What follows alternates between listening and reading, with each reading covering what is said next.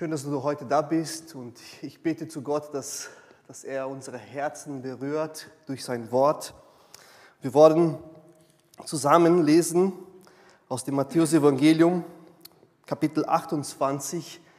Wir haben uns in den letzten Monaten sehr intensiv mit dem Matthäus-Evangelium beschäftigt, besonders mit den Geschichten, mit den Gleichnissen von Jesus, wo er über das Kommen von seinem Reich berichtet, was für eine Dynamik entsteht, wenn Gott beginnt zu regieren.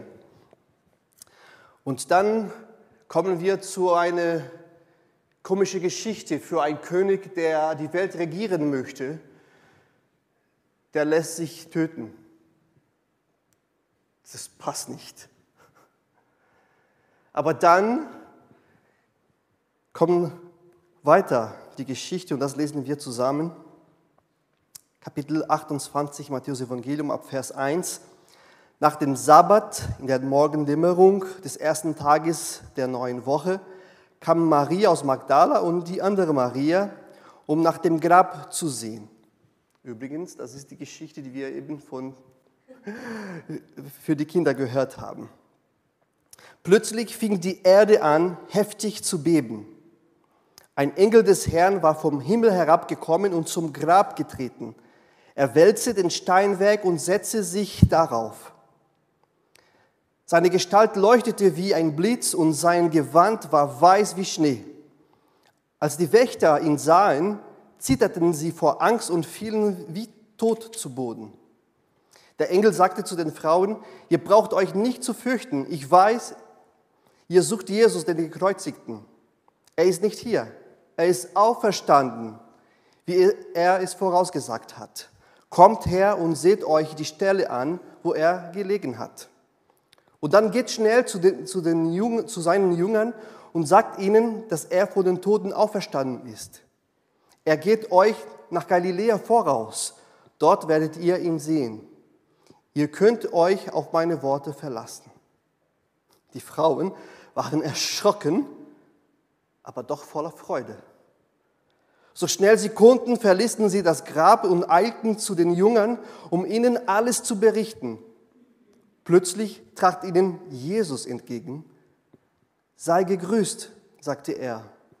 Da liefen sie zu ihm hin, warfen sich vor ihm nieder und umfassten seine Füße. Ihr braucht euch nicht zu fürchten, sagte Jesus zu ihnen. Geh Geht und sagt meinen Brüdern, sie sollen nach Galiläa gehen, dort werden sie mich sehen. Während die Frau auf dem Weg zu den Jüngern waren, liefen einige Soldaten der Wachmannschaft in die Stadt und berichteten den führenden Priester alles, was, sich, was geschehen war. Diese trafen sich daraufhin mit den Ältesten zur Beratung. Sie gaben den Soldaten eine ansehnliche Summe Geld und machten Folgendes mit ihnen ab.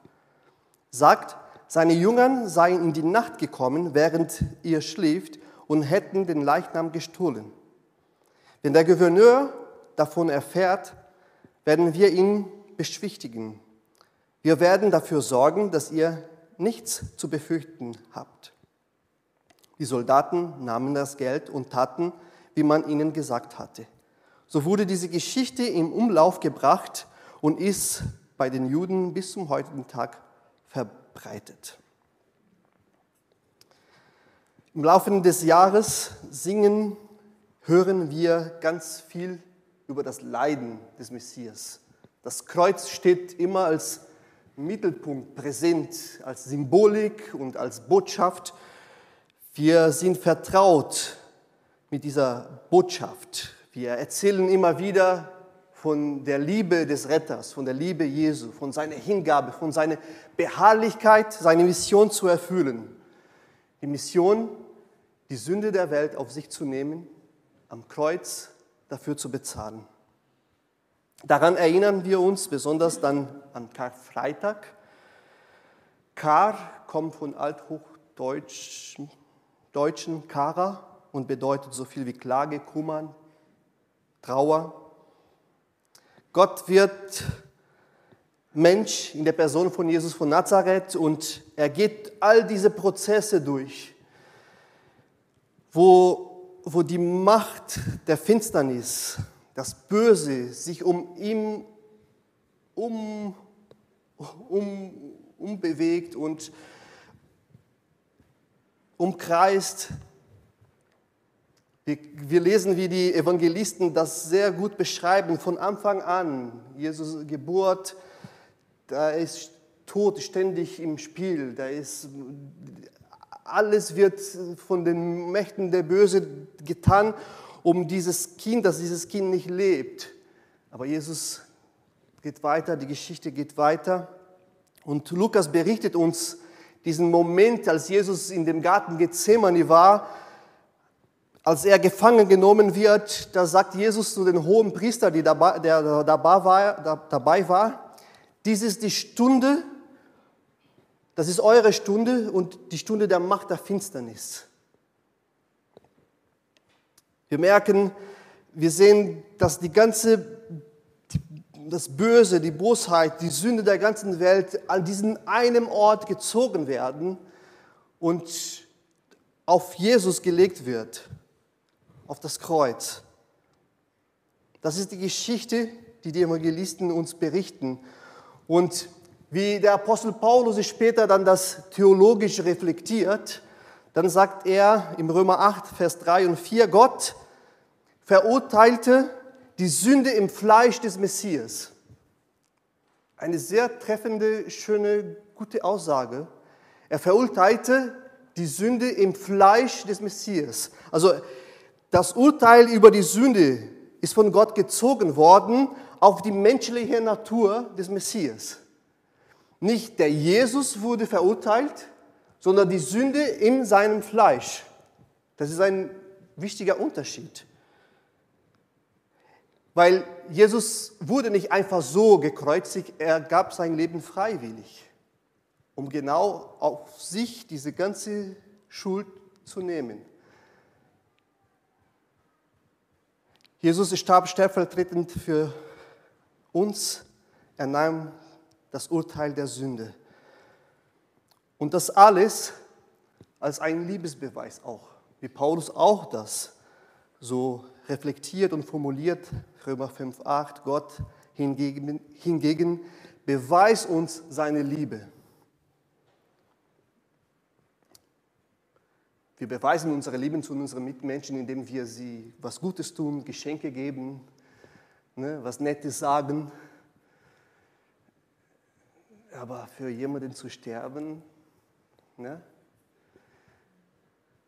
ja, ich würde für meine Kinder sterben vielleicht, für meine Frau. Ein oder anderen sagen, nee, für meinen Ehepartner noch nicht ganz.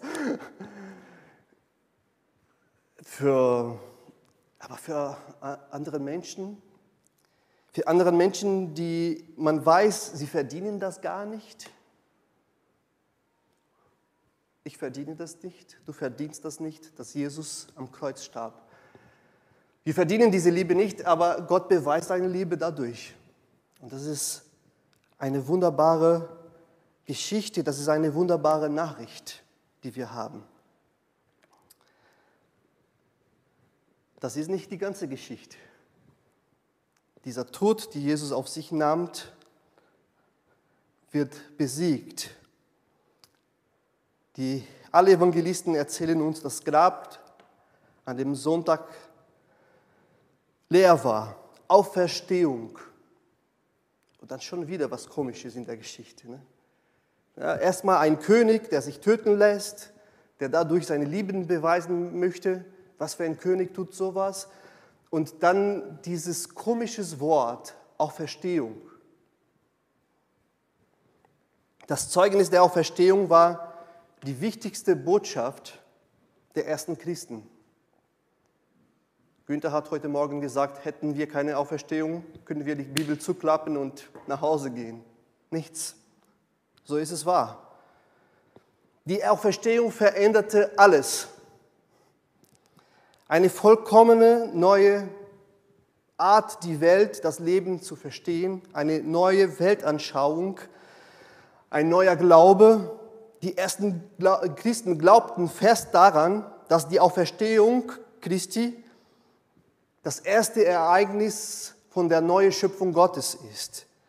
Und dass wir heute schon diese Kraft der Auferstehung erleben dürfen in unserem Leben. Schon wieder eine verrückte Geschichte. Wie geht das? Denn das ist keine Nachricht, dass man einfach so glaubt.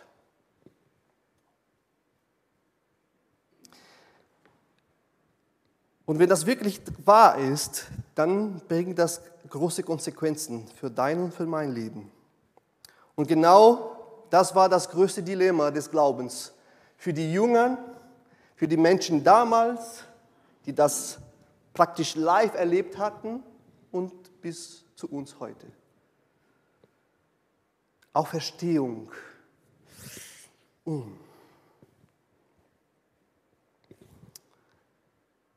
Kommen wir zu der Geschichte, wie Matthäus uns das berichtet. Jesus begegnete, begegnete diese zwei Frauen, die zum Grab kamen.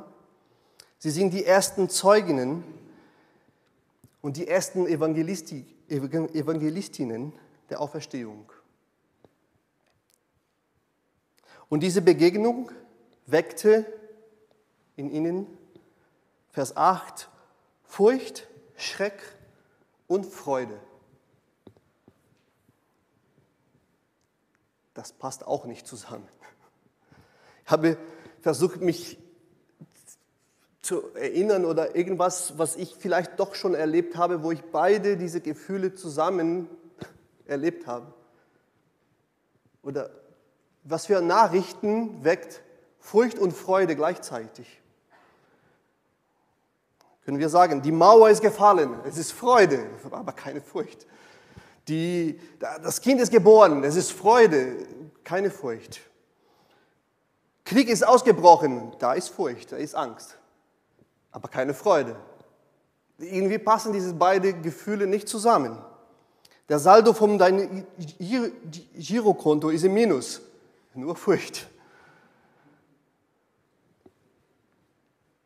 Irgendwie passen das, passt das nicht zusammen. Es muss wirklich irgendetwas total neu und erschreckend sein gleichzeitig, um diese beiden Gefühle zusammenzubringen. Und sie erleben das.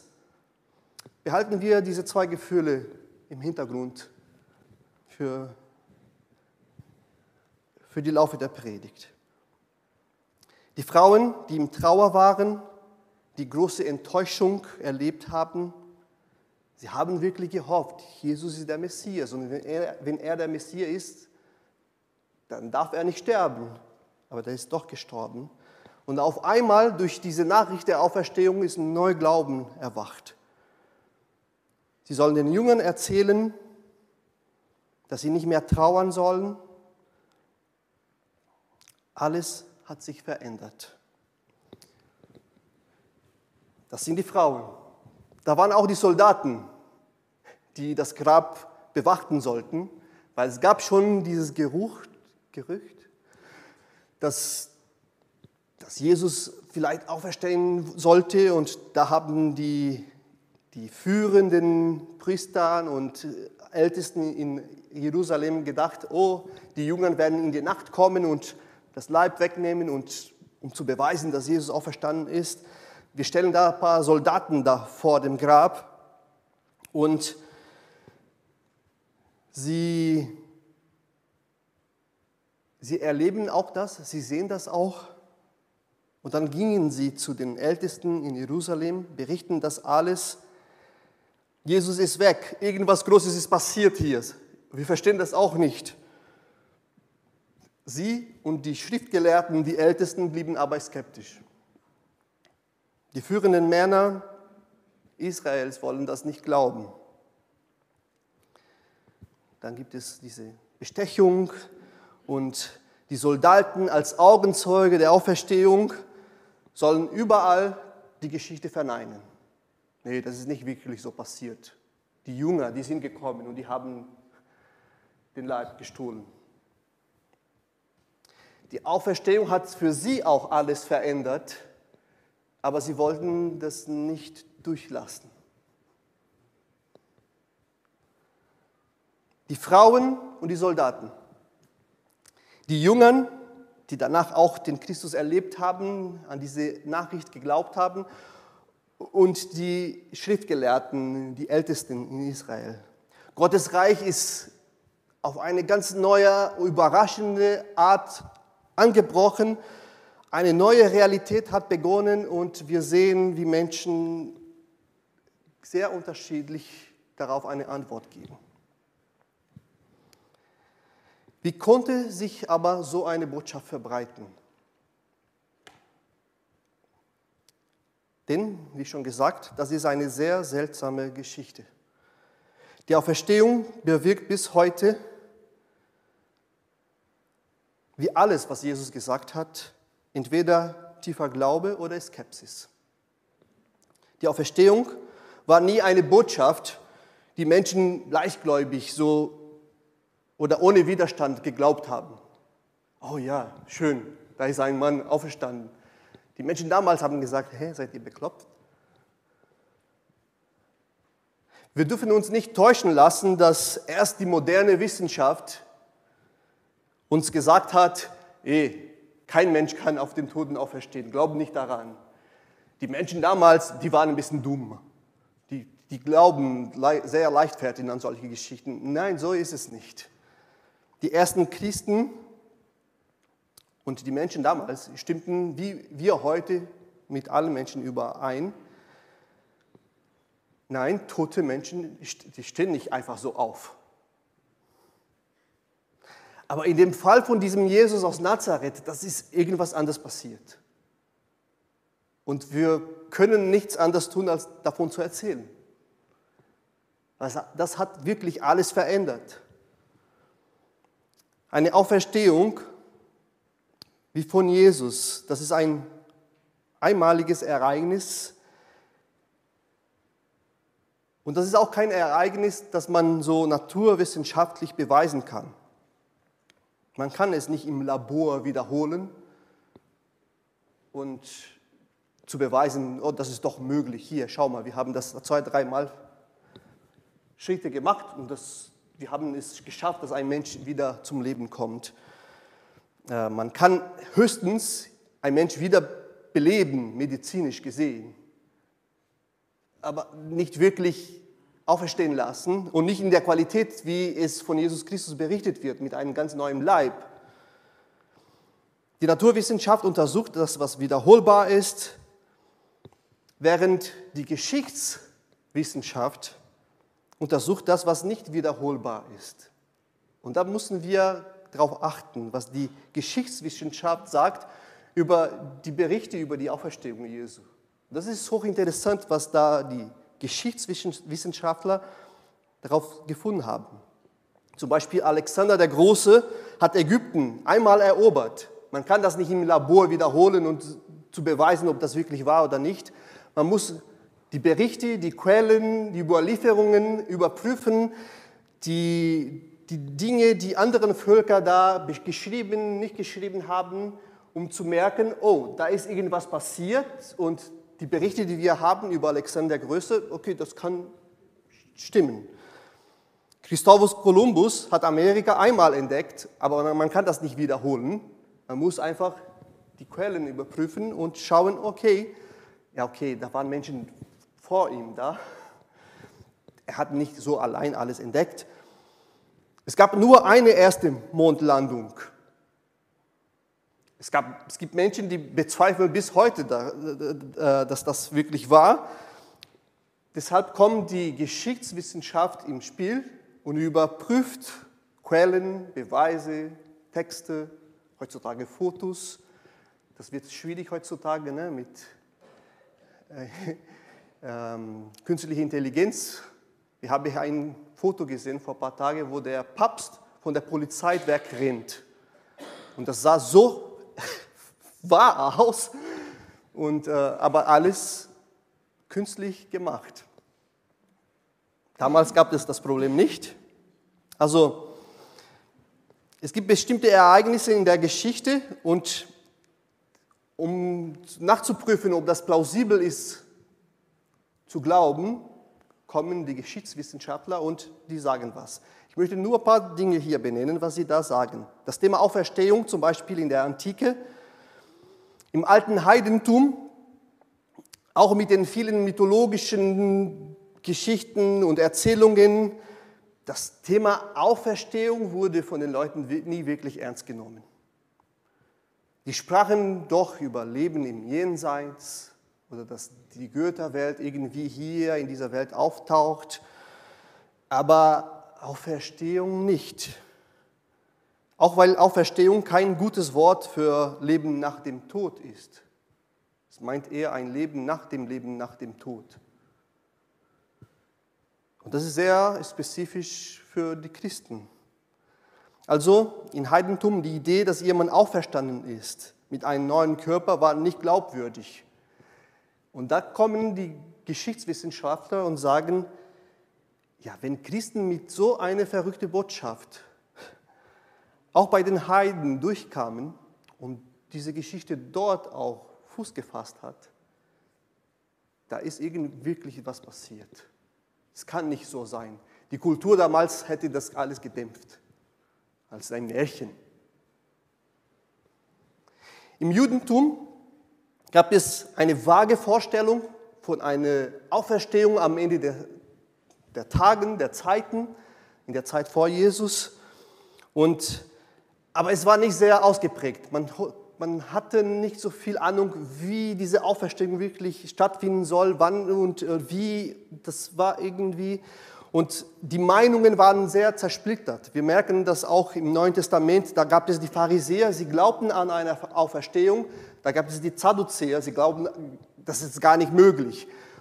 Und da gab es viele andere Gruppierungen und das Thema Auferstehung war gar nicht ein zentrales Thema und war sehr unterschiedlich, so, so ungefähr wie unsere Endzeitlehre heutzutage. Es gibt so viele unterschiedliche, einige glauben an eine, an eine Entrückung, andere nicht und einige glauben an, dass Jesus einmal kommt und dann ein halbes Mal wieder und andere nur auf, es ist sehr unterschiedlich ausgebreitet. Damals war es so, diese Glauben bei den Juden, es gab keine einheitliche, deutliche Vorstellung. Aber auf einmal kamen Menschen aus dieser alle unterschiedliche Richtung zum Glauben an Jesus Christus und haben eine ganz richtige, gewisse Vorstellung von einer Auferstehung, von einem Jesus und einer Auferstehung am Ende des Tages. Geschichtswissenschaftler sagen, warte, das passiert nicht einfach so. Dass diese Bewegungen so gibt, dass Gruppen, die sehr unterschiedlich sind, zusammen zu einem Punkt kommen und sagen, das ist Wahrheit. Für diese Botschaft sind wir bereit sogar zu sterben. Das passiert nicht einfach so, wenn diese Geschichte der Auferstehung nicht wirklich passiert ist. Es ist plausibel daran zu glauben.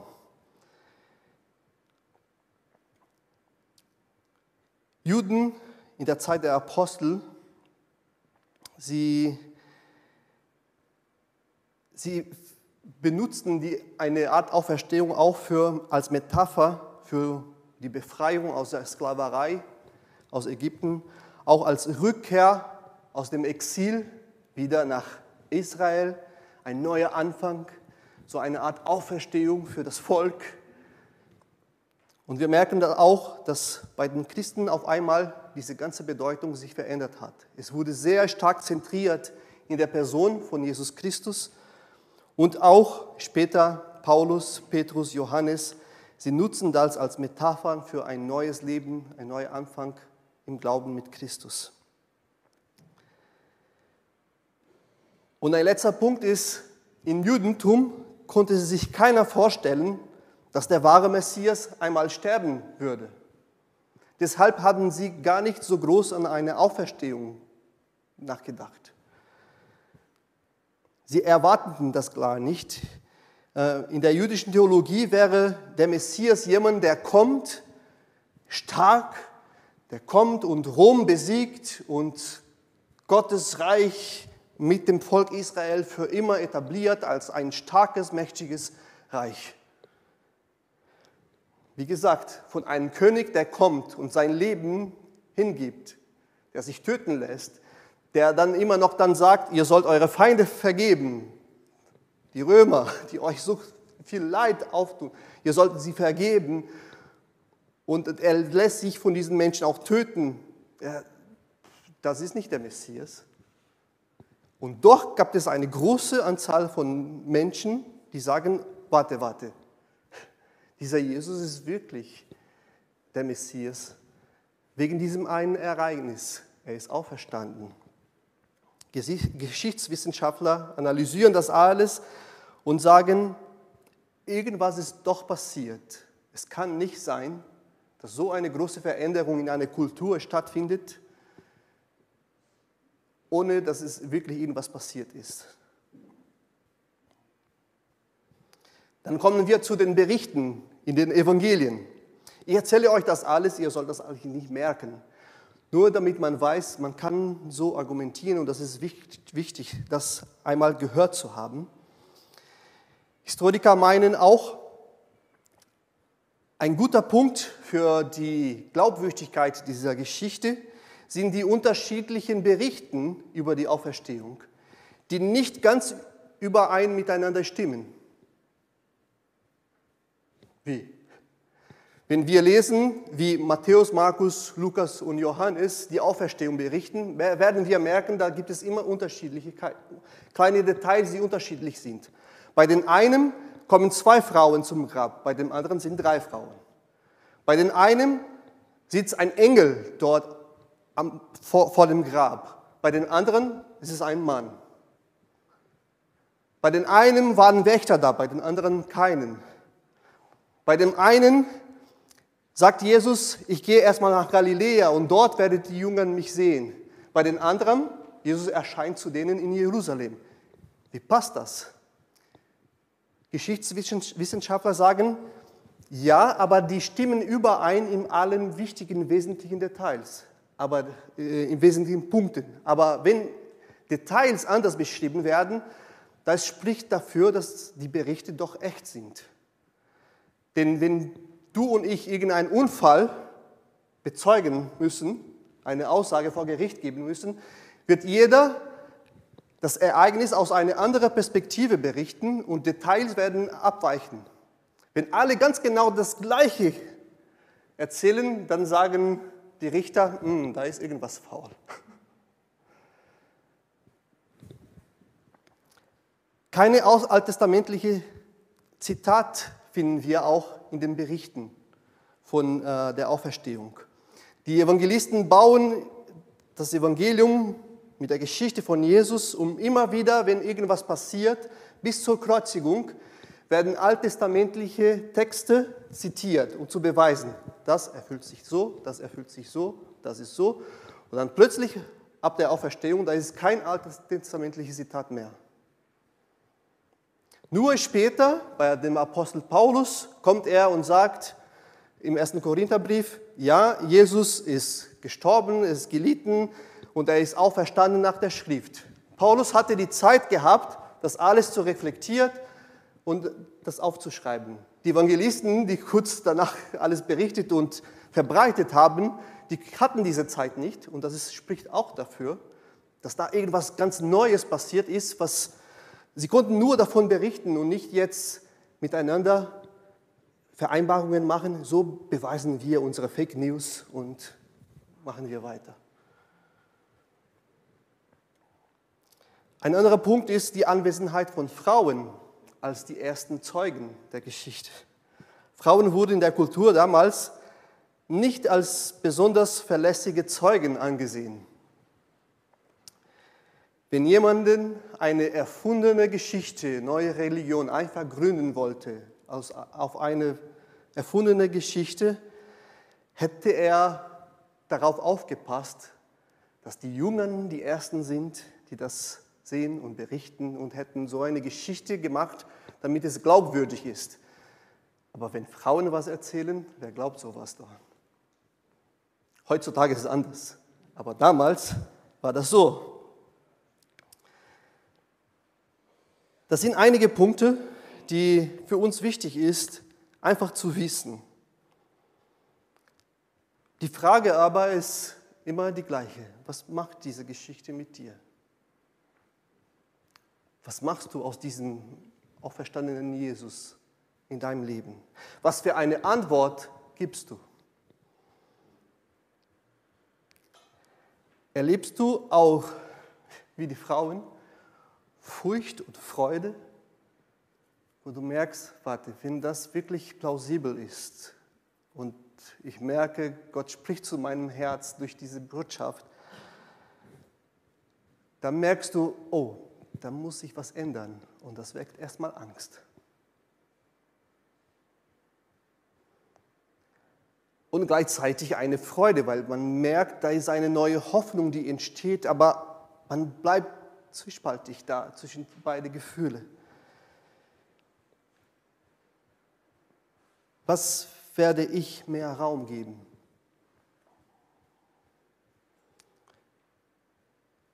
Die Ältesten in Jerusalem konnten es nicht fassen. Sie waren nicht bereit, ihre Weltanschauung, ihre Ideen, ihre Traditionen hinter sich zu lassen und sich für dieses Neue zu öffnen.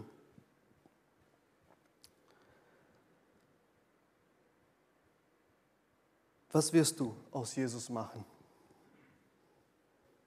Eine interessante Frage, die ich von, oder Aussage, was ich von Pastor Tim Healy aus Australien gehört habe, ist, How you receive Jesus determines how you receive from Jesus. Wie du Jesus empfängst, bestimmt das, was du, was du von Jesus empfängst, ungefähr so übersetzt. Jesus ist in der Tat der Herr, der Messias, der Sohn Gottes. Das steht fest. Egal, ob du das daran glaubst oder nicht. Das ist, wie er sich offenbart hat und das ist Tatsache. Er ist derjenige, der uns den Vater im Himmel offenbart. Aber ich kann in eine Beziehung zu diesem Jesus stehen in unterschiedlich, an unterschiedliche Ebenen.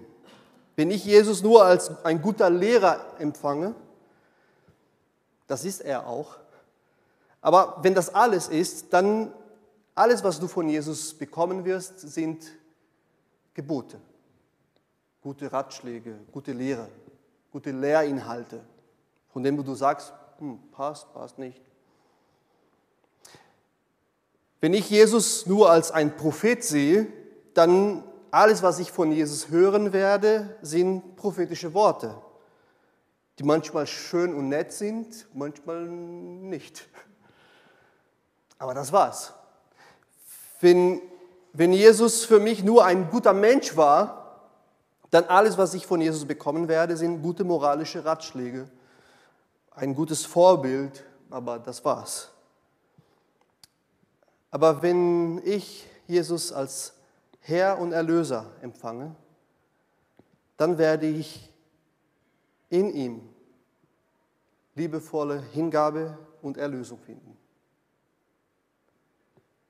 Wie wir Jesus empfangen, wie wir zu Jesus schauen, wie wir zu ihm kommen, wie wir diese Botschaft des gekreuzigten und auferstandenen Christus zu uns aufnehmen, das werden wir auch bekommen. Gottes Liebe steht immer da für dich, egal wie du Jesus empfängst. Er liebt dich durch und durch. Aber ich kann in dieser Beziehung was verlieren. Der Apostel Johannes, der beschreibt das ganz gut in der Eröffnung seines Evangeliums. Jesus, der Christus, kam zu seinem Volk, aber sein Volk wollte nichts von ihm wissen. All denen jedoch, die ihn aufnahmen und an seinen Namen glaubten, gab er das Recht, Gottes Kinder zu werden. Wie ich Jesus aufnehme, das wird er zu mir sein. Hatte ein guter Freund, als ich ihn auch in Brasilien gelebt habe, der hat sich an ein Mädchen verliebt. Ich glaube, wir alle Jungs und Mädchen haben das irgendwie auch erlebt. Eines Tages hat er sich entschlossen, seine Gefühle direkt zu kommunizieren zu den Mädchen.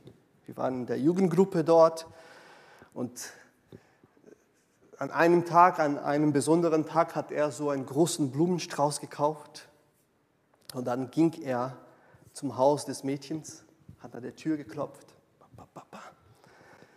Sie macht die Tür auf und da stand er mit den Blumen. Sie hat sofort kapiert, was er damit kommunizieren wollte. Das Problem war, sie hatte nicht das Gleiche empfunden. Sie nahm Blumen, den Blumenstrauß, hat sich bedankt, Tür zu und das war's.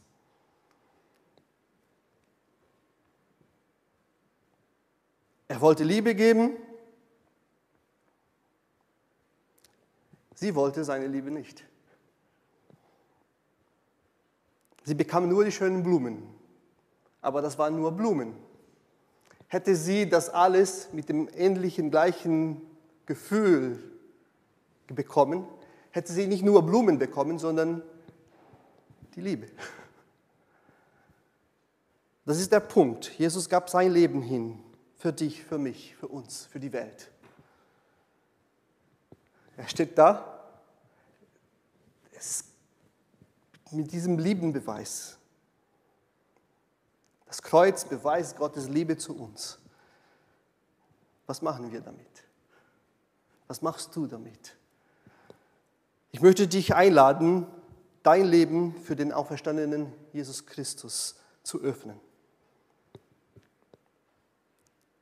Und er lebt und er wird sich dich beweisen in deinem Leben, in deiner Lebenssituation wird er sich offenbaren. Wie möchtest du diesen auferstandenen Herr Jesus in deinem Leben aufnehmen? Nur als ein guter Mann, der in der Vergangenheit gelebt hat, ein Lehrer, ein Prophet? Oder sagst du, Jesus, ich möchte dich als mein Herr und Retter aufnehmen und ich möchte das erleben, deine Erlösung möchte ich erleben. Und dann merkst du, da entsteht Furcht und Freude gleichzeitig und ich weiß nicht, was ich damit mache. Dann kommt Jesus und sagt genau das, was er zu den Frauen gesagt hat. Fürchte dich nicht.